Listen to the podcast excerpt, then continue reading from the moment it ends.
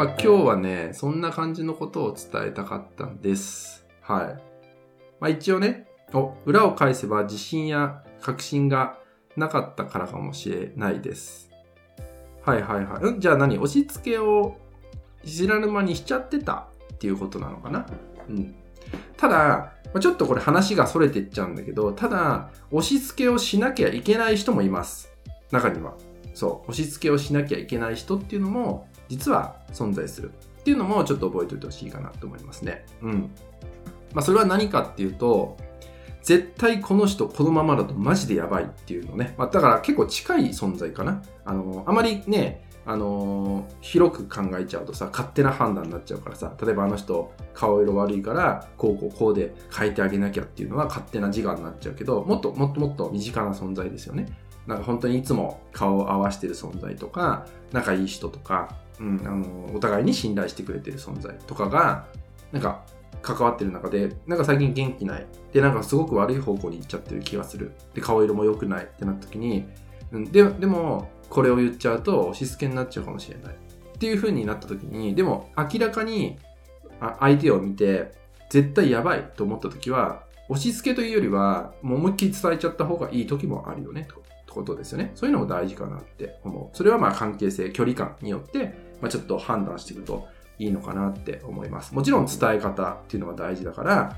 まあ、あの、今日 2, 2番目に話したテーマでもある、まあ、相手を思うと言葉が変わるっていうことも意識してほしいんですね。相手を思ったら、自分本位じゃなくて相手を思ったらどういう言葉になっていくかっていうのも見ていくってことも、まあ、意識してほしいなって思います。はい。否定しない、受け入れ、認めることですね。そうですね。まあ、否定はね、確かにこう否定すると否定で返ってくるってことがあるからね。そういうのもあるからね。まあ、いろいろ、いろんな言葉があるけど、まあ、その辺もね、えー自分の中で、まあ、なんだかんだ言って人動きを置けるかどうか、俯瞰できるかどうかっていうのが大事ですよね。はい。思いやり愛はやっぱり伝えま、伝わりますね。そうですね。だ相手を思ったらどういう言葉になるかってことですね。その辺をちょっと意識してほしいなって思います。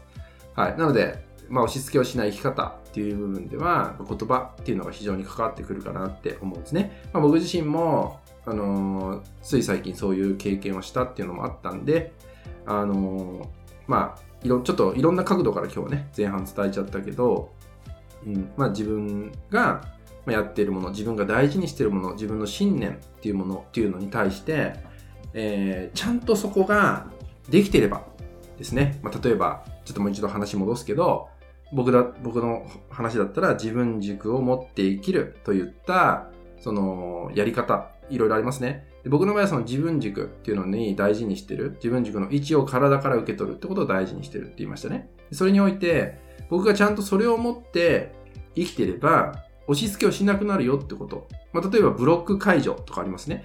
ブロック解除を自分でちゃんとやってる人だったら押し付けをしなくなるってことなんですよ。つまり言葉が変わってるはずなんだってことなんです。